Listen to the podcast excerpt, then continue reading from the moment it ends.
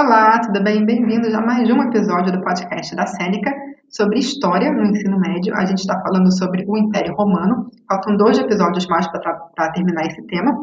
Hoje a gente vai falar sobre a invasão germânica e depois a gente vai falar sobre o fim do Império Romano. Lembrando que todo esse conteúdo e muito, muito mais está disponível no nosso site. O link está aqui no podcast. Você pode procurar por senecalearning.com então, www.senecalearning.com, learning de inglês, de aprender. E você vai ter vários conteúdos, várias matérias, tudo de graça lá para você fazer. Então, vamos lá. Os germânicos invadem o Império Romano. Em torno do século III depois de Cristo, o Império Romano começou a passar por crises econômicas e políticas, o que favoreceu as invasões pelos povos germânicos. Durante a crise, o Império enfrentou dificuldades para proteger suas fronteiras, sofrendo com ondas migratórias entre os séculos IV e V. Diversos povos que invadiram e ocuparam a região migraram para essas terras. Esses povos possuíam diferentes origens, inclusive eram asiáticos alguns deles, e destacaram-se os que eram de origem indo-europeia e que habitavam a fronteira do Império Romano. Povos germanos. Os romanos chamavam os germânicos ou germanos de bárbaros, isso porque os romanos consideravam que eles não tinham nenhum domínio do grego ou do latim, e que eles não se submetiam às leis romanas, e que eles tinham hábitos de culturas muito diferentes, incluindo política, economia, sociedade e religião. Por isso os romanos chamavam eles de bárbaros, porque eles simplesmente não eram iguais aos romanos. Alguns dos povos germânicos que migraram para as terras do Império Romano eram os francos, os vândalos, os anglos, saxões, godos e os burgúndios.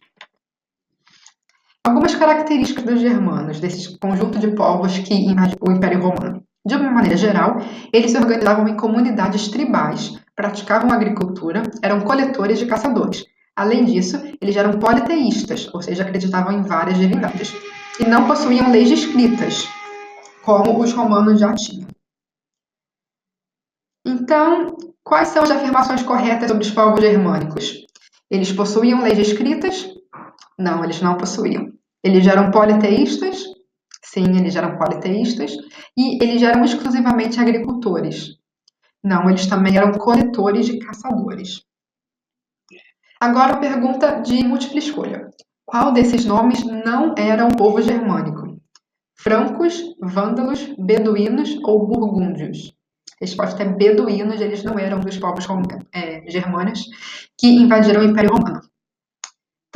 Então vamos falar sobre o fim do Império Romano agora. A crise e as invasões levaram ao declínio do Império Romano, que virou Império Romano do Oriente e Império Romano do Ocidente, ou seja, ele foi dividido em dois.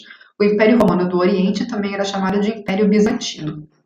Com a queda do Império Ocidental, em 476 d.C., começa a Idade Média. Então, esse é o marco oficial do início da Idade Média, é a queda do Império Romano do Ocidente.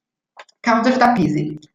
O fim do império foi lento e marcado por diversos elementos. Um dos principais fatores foi a ocupação e a migração dos povos germânicos no seu território romano. Sendo um território muito extenso, era muito difícil vigiar as fronteiras do império, e as conquistas territoriais diminuíram, assim como o número de escravos. Essas foram pontos críticos a partir do século III que levaram. Ah, desculpa, estou fazendo uma obra. Que levaram ao fim do Império Romano. Outra questão importante foi a da ruralização e tetrarquia.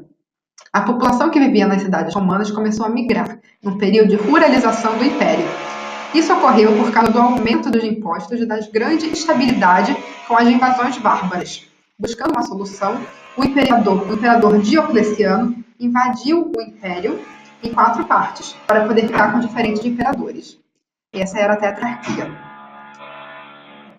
Então, ver se eles param. Então, é, o que aconteceu é que o Império Romano foi ficando fraco e ele foi acabando dividido em quatro partes. Então, o imperador Diocleciano dividiu o império em quatro partes, deu uma delas para cada imperador, para tentar reduzir o tamanho e fazer com que o império continuasse, em vez de acabasse.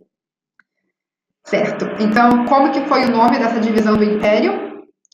Foi tetrarquia. Só lembrar de tetra, quatro, foi dividido em quatro partes. E eu vou parar por aqui. Até o próximo episódio, quando a gente vai continuar falando sobre o Império Romano para realmente terminar esse assunto. E depois disso, a gente vai passar para uma história um pouquinho mais moderna, que é o mundo muçulmano.